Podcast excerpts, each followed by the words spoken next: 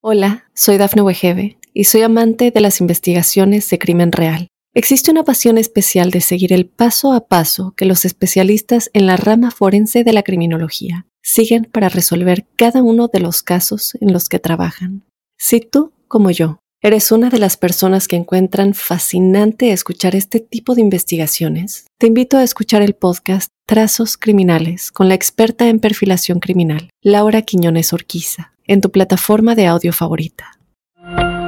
Óyenos audio se me subía una mujer arrastrándose, como reptando por el costado de mi cama. En realidad me agarraba una sola muñeca y la otra me la intentaba agarrar y yo me quería zafar, me quería zafar y en un momento me agarra y me aprieta. Y le escribo para decirle, mira, me está pasando esto, estoy escuchando una respiración en mi cuarto, tengo mucho miedo, si podés mañana, podés venir a dormir conmigo. Él salió de la habitación y a los cinco minutos empezó a sentir un olor a podrido, un olor horrible, nauseabundo. En un rincón de la habitación en particular, tu papá estaba trabajando de noche, me dice a mí, vos eras una bebé, y me desperté en medio de la noche y había una señora, una viejita, que te tenía en brazos. Sentir que me rasguñaban el colchón desde abajo y me volvió a pasar. Y dos veces, no una sola vez. Escuché un arañazo y otra vez otro arañazo a los dos minutos.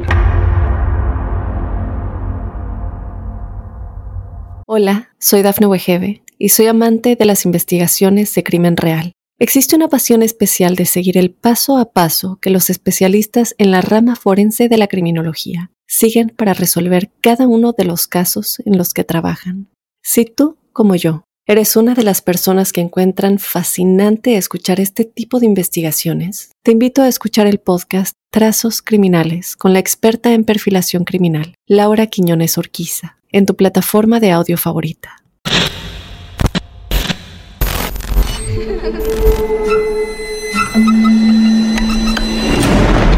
Los seres vacíos nos observan. Hasta hoy se registran muchos reportes de actividad paranormal en él. Veo cosas que no puedo explicar. Hay alguien sentado en esa silla. Está aquí. El misterio está fundamentado en el silencio. Pero ya es hora de hablarlo entre todos. Esto es. Hay alguien en la casa. Martes de Misterio. Es divertido asustarse a veces, ¿no?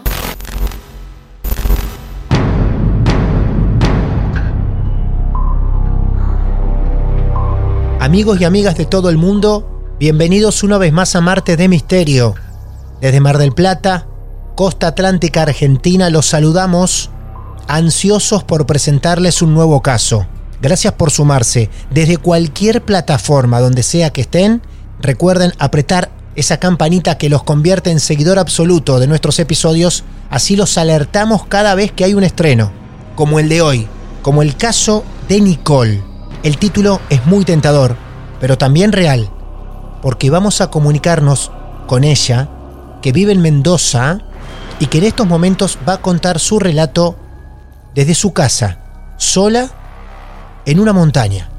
A pesar de todos los hechos que atravesaron su vida, nos vamos a quedar a vivir un rato en la casa en la que hoy siguen sucediendo cosas. Sin anticiparles mucho más, la protagonista allí, en su soledad, nos está esperando. Hola Nicole, buenas noches. Bienvenida a Martes de Misterio. ¿Cómo te va? Buenas noches, Martín. Súper bien. ¿Y vos? Muy bien, muy bien. ¿Cuántos años tenés, Nicole? 28.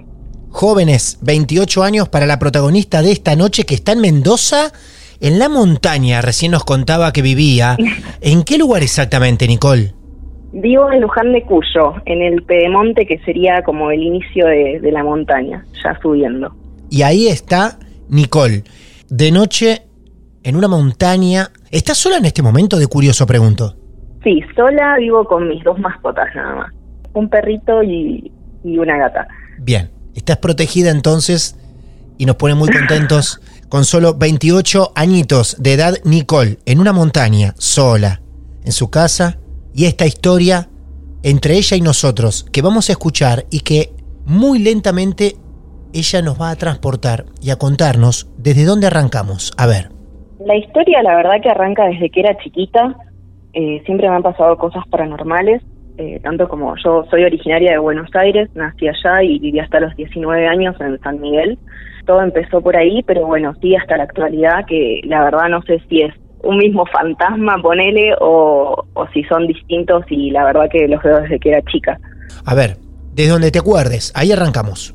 Lo más a- atrás en el tiempo que recuerdo es cuando tenía aproximadamente entre 5 y 6 años. Como te conté, vivía en San Miguel, en Buenos Aires, en una casita eh, que tenía una sola habitación con mi mamá y mi papá.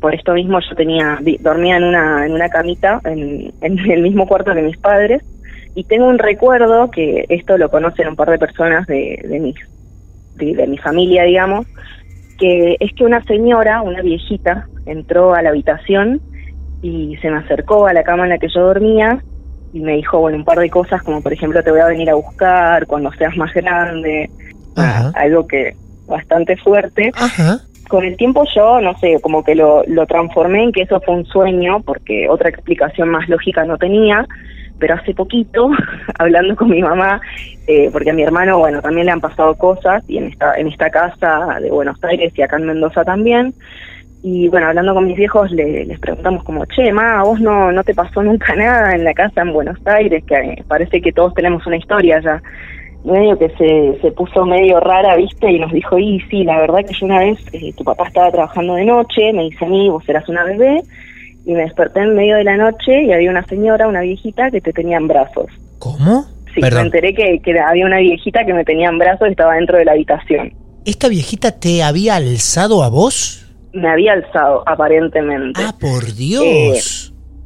No me preguntes cómo fue que mi mamá me sacó de los brazos de la viejita, porque la primera vez que me lo contó, me lo contó este medio apurada a la historia. Creo que no, no, no llegué ni a preguntarle, estaba tan choqueada por porque hubiésemos visto, calculo yo, que a la misma viejita, Claro. que, que ni siquiera le pregunté "¿Y cómo hiciste para rescatarme de esa situación. Sí me dijo algo de que le gritó, que la puteó y no sé qué más pasó ahí y bueno, yo, la, la cuestión es que esta señorita, esta señora me tenía a mí en brazos, o sea, era algo físico, algo que estaba ahí Por presente, Dios, pero sí. sin dudas no era una señora que se había metido en mi casa. No, claro, por supuesto. Y, y entonces, bueno. unos años después, vos recordás este hecho con el que arrancaste tu historia. Sí, así es. Bueno, después en el tiempo a mí me volvió a pasar algo a los 10 años más o menos, porque aclaro que no es que me pasaban cosas todos los días. Un día mi papá cuando yo era chica fumaba eh, y un día me pide que vaya y le busque el encendedor adentro. Yo entro por la puerta, agarro el encendedor que estaba en la cocina y cuando me estoy volviendo miro instintivamente a esta habitación en donde yo dormía antes, donde dormían también mis papás antes y donde vimos a la viejita y veo un hombre altísimo, una figura toda negra, o sea, tenía figura de hombre, pero no se le veía la cara, que se queda un rato mirándome y después sale corriendo como espantado para dentro de la habitación a donde yo ya no lo veía. Y a todo esto fui corriendo a decirle a mi papá que había alguien adentro de la casa que fuera a ver, qué sé yo, y mi papá entró como loco diciendo nos entraron a robar y no encontró a nadie. ¿Vos de esa casa, más Sí. o menos, a qué edad te vas? A los 19. A los 19. que me mudé directamente a Mendoza, en la casa en la que estoy ahora, Ahora, viviendo sola. de donde estamos hablando, ahí en la montaña. Ese dato no lo quiero dejar de lado porque seguramente muchos oyentes deben estar imaginando el momento. Esto lo estamos charlando de noche, como debe ser, y ella con apenas 28 años, dos mascotas nada más, sola en una montaña allá en Mendoza. ¿Y cómo se van yendo el resto de la casa, el resto de la familia? Vos a los 19 y después quién se va. Eh, no, nos mudamos todos juntos, mi familia, o sea, mis dos padres, Ah. y mi hermano y yo.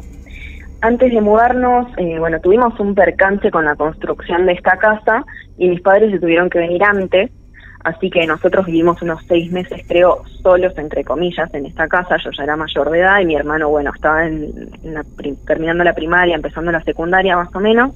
Me pasa estar durmiendo en esa casa, en mi habitación de siempre, bueno, en la habitación, la segunda que me construyeron en la planta alta, y sentir que me rasguñaban el colchón desde abajo. Lo sentí una noche y dije, bueno, primero que me paralicé por el sonido y dije, bueno, debo estar imaginándolo, estoy cansada, me voy a dormir y mañana me voy a volver a acostar en esta cama y no va a pasar nada. Así que me dormí, Sí. un poco con miedo, pero dije, bueno, no pasa nada, es mi imaginación. Así que al día siguiente fui otra vez a dormir a la misma cama porque dije, seguro lo habré imaginado, y me volvió a pasar. Y dos veces, no una sola vez. Escuché un arañazo y otra vez otro arañazo a los dos minutos.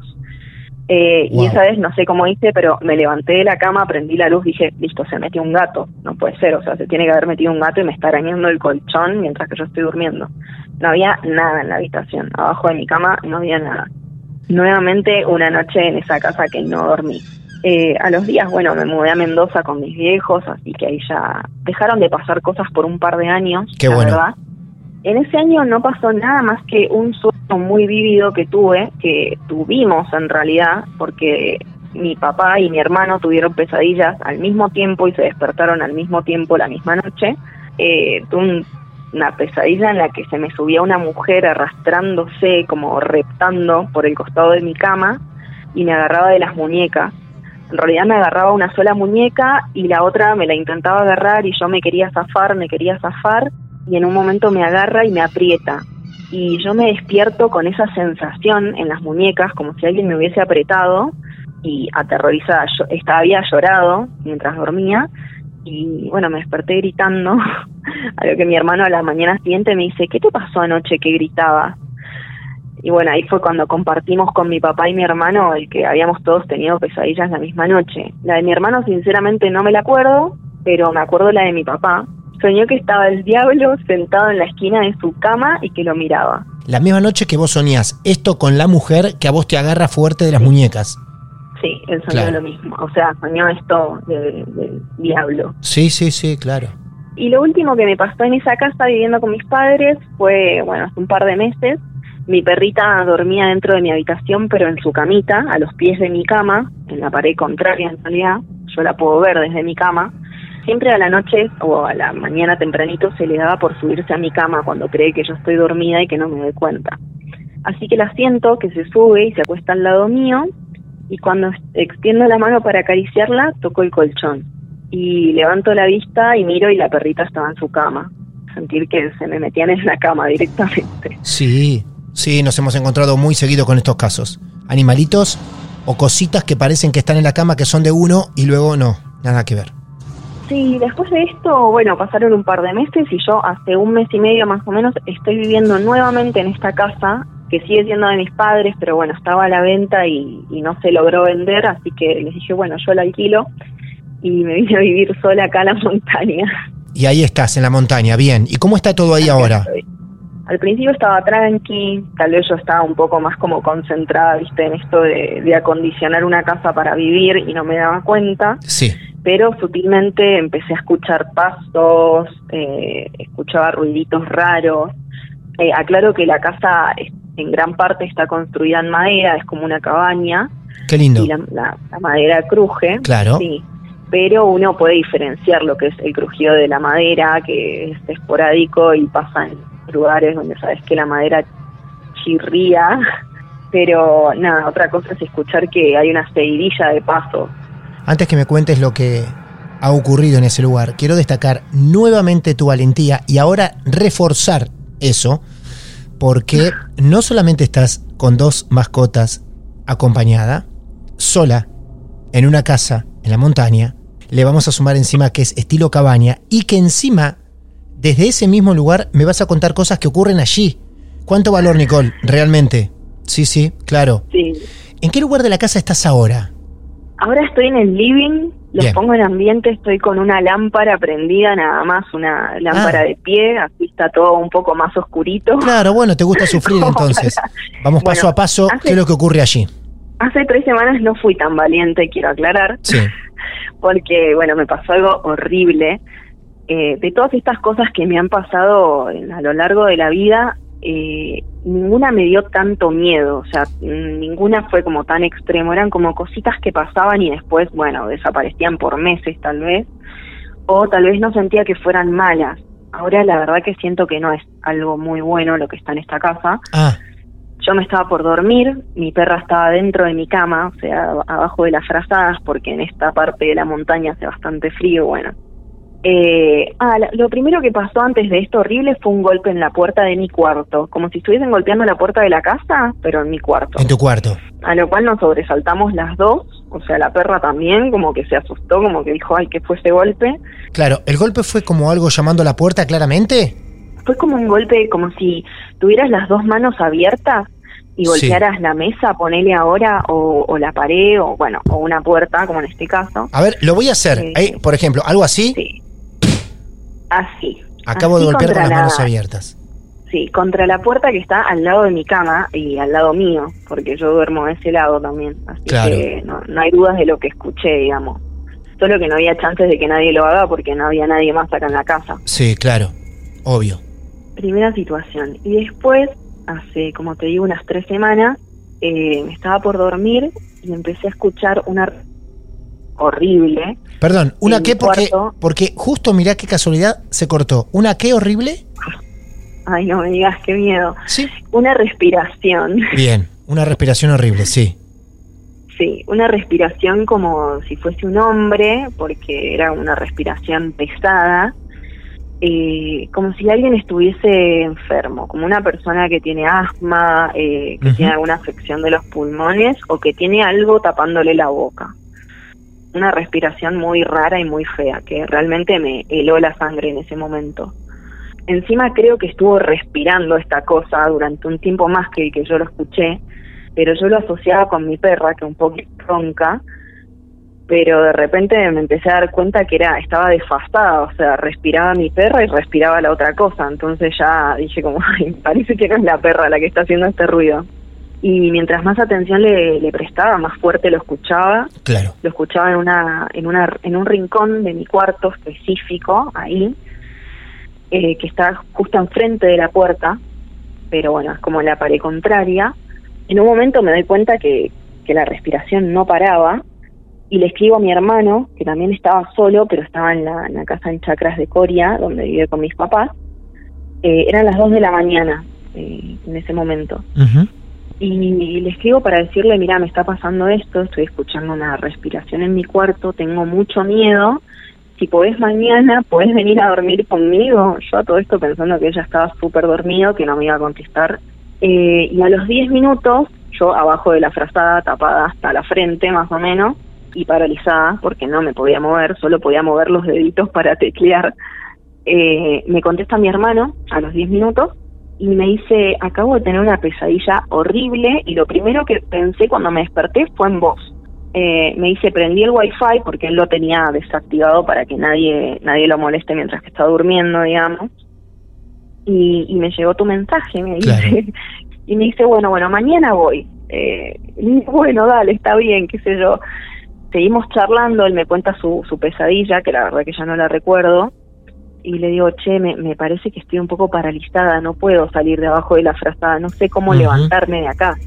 Y me dice, bueno, dale, ahí voy. Mi hermano pobre, 3 de la mañana, viniendo hasta mi casa, No, con frío. eh, con frío, porque encima Claro. era uno de los primeros días de frío. Sí. Así que vino a las 3 de la mañana, yo me quedé abajo de la frazada hasta que escuché el auto en el portón y ahí revolé la frazada para cualquier lado y salí, salté de la cama y salí corriendo hasta la puerta. Ese Siempre- de miedo tenía. Siempre que escuchaste la respiración, vos siempre estabas debajo de, de- de las sábanas, de las frazadas, y la respiración Sí. afuera, pero siempre cerca la sentías. Sí, la Sí. sentía dentro de mi habitación, en un rincón en particular, Claro. como que provenía de ahí. Bien. Bueno, le abro a mi hermano, nos tomamos un tecito, viste, charlando, Sí. contándole toda la situación y nos vamos a acostar. Yo tengo una cama grande, así que él se acostó de un lado, yo me acosté del otro. Cerramos los ojos, apagamos la luz y se empezaron a escuchar cualquier cantidad de, de pasos, golpes en las paredes, golpes No. en el techo, crujidos. Mi hermano prende la luz y me dice, ¿qué es eso? ¿Me estás cargando? No, claro. No, les digo, yo no hice nada, esto es lo que estoy escuchando, por eso eh, estos golpecitos y estos pasitos yo los venía escuchando unas semanas antes, pero tan acostumbrada a escuchar cosas, la verdad que no les di ni bola, dije, bueno, ya se va a ir, pero bueno, con el tema de la respiración ahí ya me superó, fue algo que no había escuchado nunca antes y me dio mucho miedo, así que ahí fue cuando dije, hasta acá. No, pero aparte, luego cae tu hermano en tu casa y escucha junto con vos todo lo, lo paranormal que estaba pasando en ese momento. Claro. Así es. Bueno, te cuento que en mi cuarto tiene, tiene como dos partes, o sea, hay una pared, una puerta que es el hueco de la puerta, o sea, no, no hay una puerta que se cierre. Sí. Del otro lado, de donde está mi cama, hay un, un vestidor y hay un baño. Eh, es como una habitación más adentro de la habitación. Sí, por supuesto. En esa parte, en esa parte, eh, aclarando que esa antes era la habitación de mis papás y que jamás me dio miedo, a esa parte del cuarto no puedo entrar porque cada vez que entro se me erizan los pelos de la, de la nuca directamente. O sea, Es un miedo absoluto, me da terror estar ahí. Con decirte que me mudé hace un mes y medio y todavía tengo ropa tirada en el piso porque no me animo a ir y ordenarla. Ah, no. Entro a buscar mi ropa y salgo corriendo, más o menos. Claro, tenés una, un, un baño y un vestidor en suite dentro de tu mismo Claro. cuarto. Ah, por Dios, yo eh, en el momento que lo estabas contando me imaginaba ahí en, en- en- en tu cama, ahí yo tirado y mirando siempre para ese hueco en que nada se asome por ahí, porque no tiene puerta. Claro. Claro. Sí, a veces, a veces es lo que me da miedo. Claro. Pero bueno, trato de, de ser valiente. Sí, por supuesto. Eh, esa misma noche que mi hermano vino acá, eh, no se levantó solo una vez, sino que bueno, cuando dio la luz dejaron de escucharse un ruido, así que la volvió a apagar y se volvió a acostar y dijimos, bueno, vamos a tratar de dormir, eran Ujú. ya las 4 de la mañana. Y al rato de vuelta, unos 10 minutos después, otra vez, ruidos, golpes, se sentía algo que se movía en este vestidor. Siempre hay los ruidos. Así que prendió la luz de vuelta, me dice, otra vez me estás cargando, no puede ser. Se asoma a mirar, encima valiente, él fue y se metió en la habitación y me dice, no puede ser, o sea, acá no hay nada, ¿cómo puede ser tanto ruido, tantos golpes? Realmente era como si hubiese una persona muy ligera caminando por ahí. Claro. Porque el piso al ser de madera cruje bastante, pero bueno, esta cosa se escuchaban como crujidos suaves, como que algo, algo livianito, no sí, sé. sí, por supuesto. Eh, bueno, toda esta situación terminó con nosotros estando despiertos, acostados en la cama como hasta las 7 de la mañana, 8 por ahí. Salió el sol y mi hermano me dijo, bueno, me tengo que ir porque dejé a los perros adentro, no sé qué, me tiró una excusa Y salió corriendo de mi casa también. Sí, Claro. no, rajó. Muy inteligente de su Así parte. que sí, yo igual hice lo mismo, armé un bolsito y me fui a dormir con él dos noches seguidas. Qué locura esta necesidad de tener que irse del hogar de uno.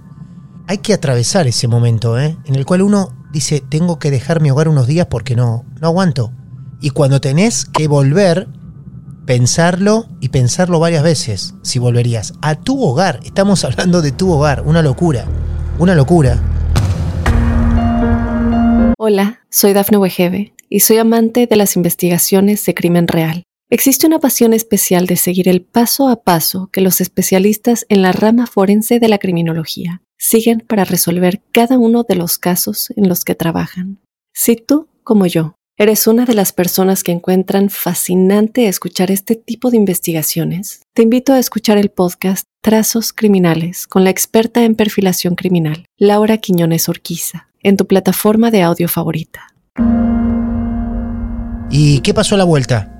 Eh, bueno, me quedé dos días con él y a la vuelta dije, no puede ser, tengo 28 años, me acabo de mudar sola además, esta es mi casa, no puede ser que me tenga que ir, o sea, Claro. está bien que, que tuve que sacar valentía de no sé dónde, pero dije tengo que volver a mi casa. Además que bueno, yo tengo a mi gato y mi gato no lo puedo estar llevando de acá para allá, así No. que él se había quedado en la casa y yo venía a alimentarlo, a estar un rato con él y así que volví también por él y descubrí con el tiempo, porque ya hace tres semanas más o menos que convivo con esto, que le tiene un miedo a mi gato extremo. Donde está mi gato, él no está.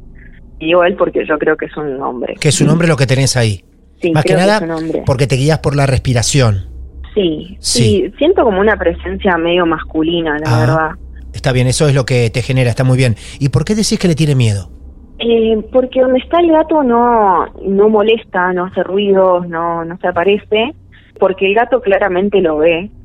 Eh, o sea, mi gato, aclaro que es un animal que vive para comer y dormir, nada Sí. más, no hace nada más. Y hay momentos en los que se pone alerta realmente y se para al lado mío mirando hacia otro lado, que generalmente si se para al lado mío es para pedirme comida, entonces me está mirando a mí.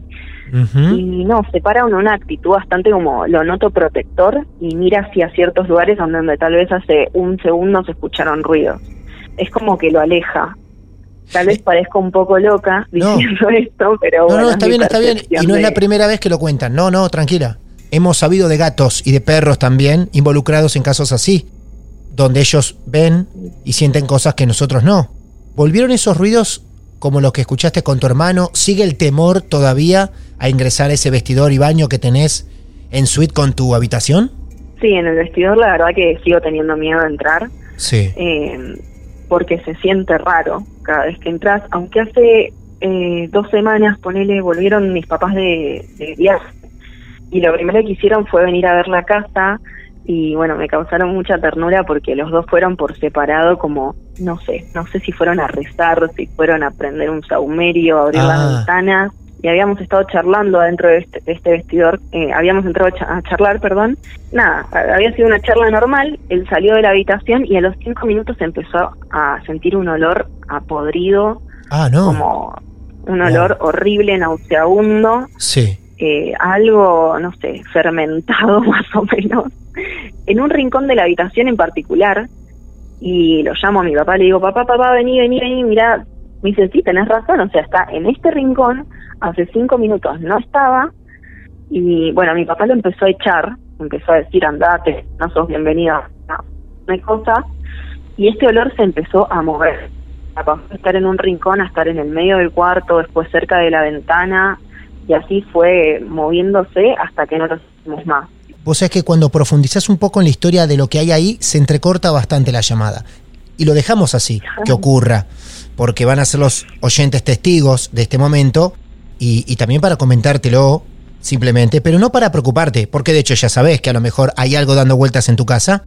Yo tengo una pregunta, ¿a cuántos metros estamos de ese vestidor ahora? Vos estás en el living.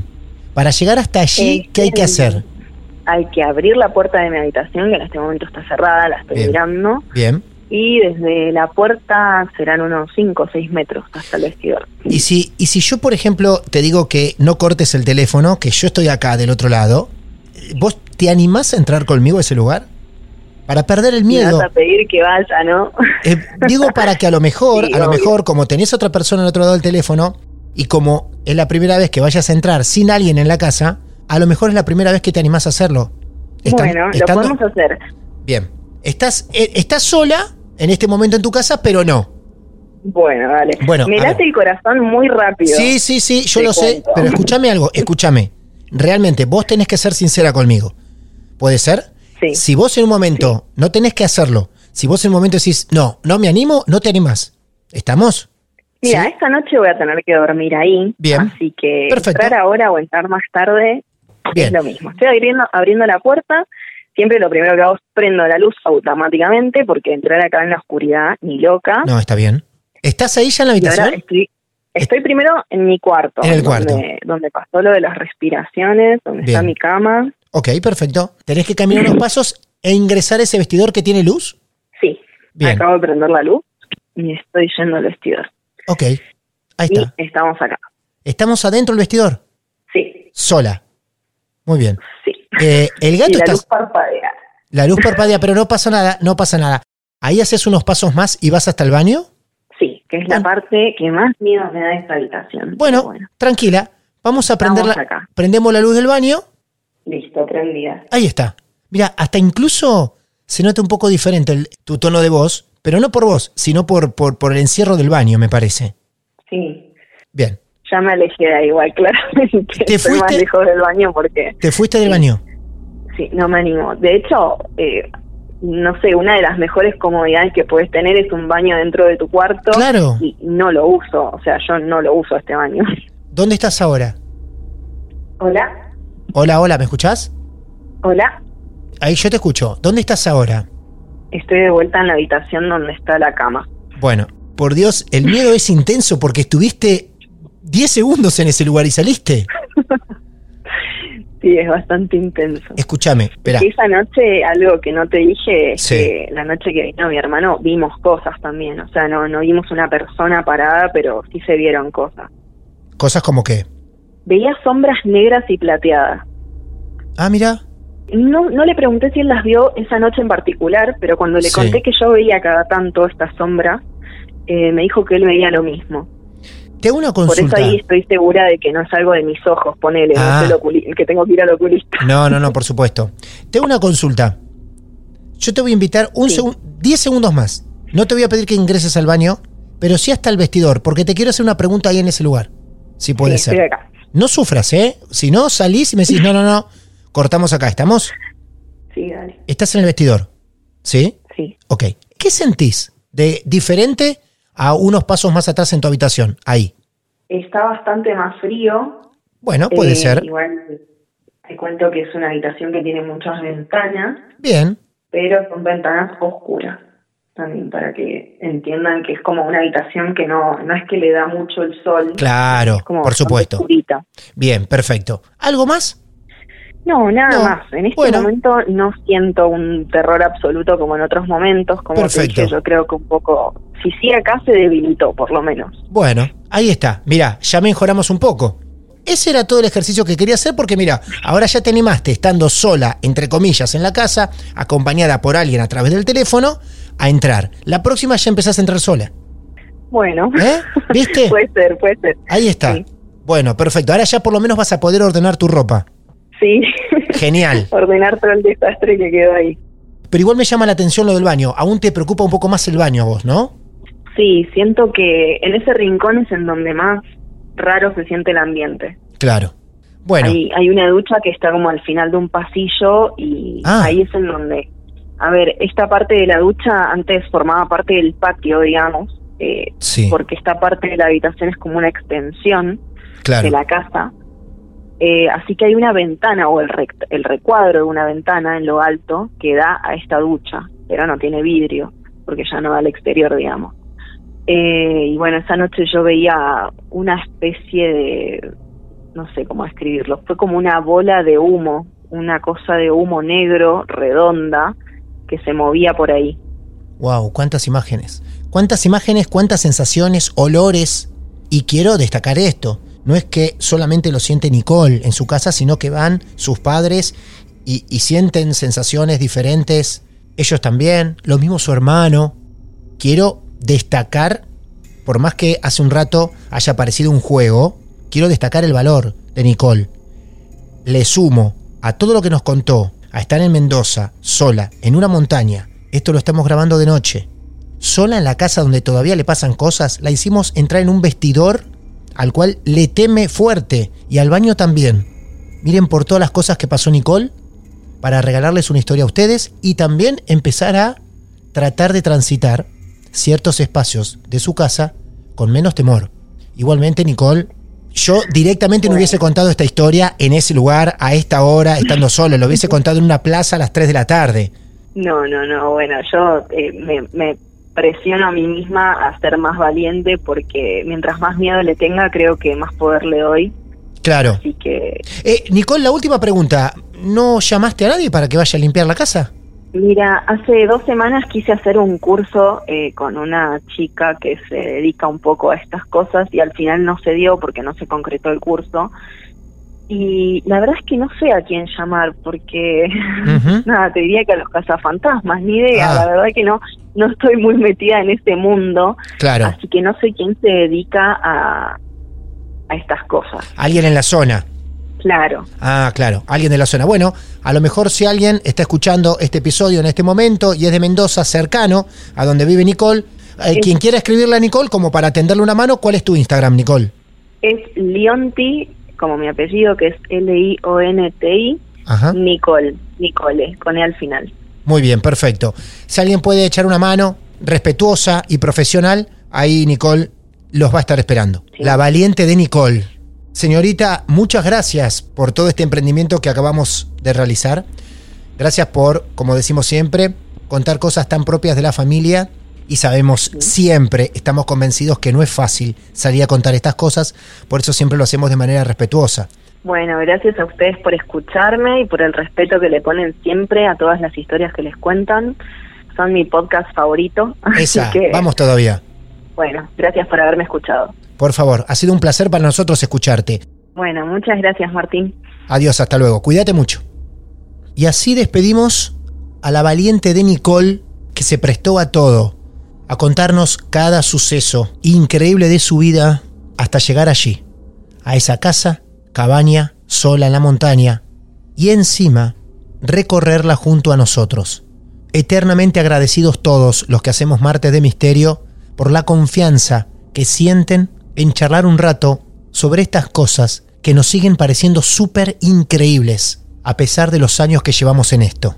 Cualquiera de ustedes, quien sea, si tienen su experiencia real para compartir con nosotros, aquí los estamos esperando siempre. Nos buscan en redes sociales, arroba martes de misterio, en mi cuenta personal, arroba martín de radio, nos mandas un mensaje privado y desde allí ya te pones en contacto con nosotros. Mientras haya algo real, concreto, serio y esotérico para contar, aquí los esperamos con todo el respeto del mundo. Mi nombre es Martín Echevarría, vamos directos hacia el siguiente episodio, donde seguramente alguien más estará por sorprendernos. Gracias, esto ha sido Marte de Misterio y les deseamos muy buenas noches. Cada entrevista tiene una historia, las nuestras una maldición. Martes de Misterio. Hola, soy Dafne Wegebe y soy amante de las investigaciones de crimen real. Existe una pasión especial de seguir el paso a paso que los especialistas en la rama forense de la criminología siguen para resolver cada uno de los casos en los que trabajan.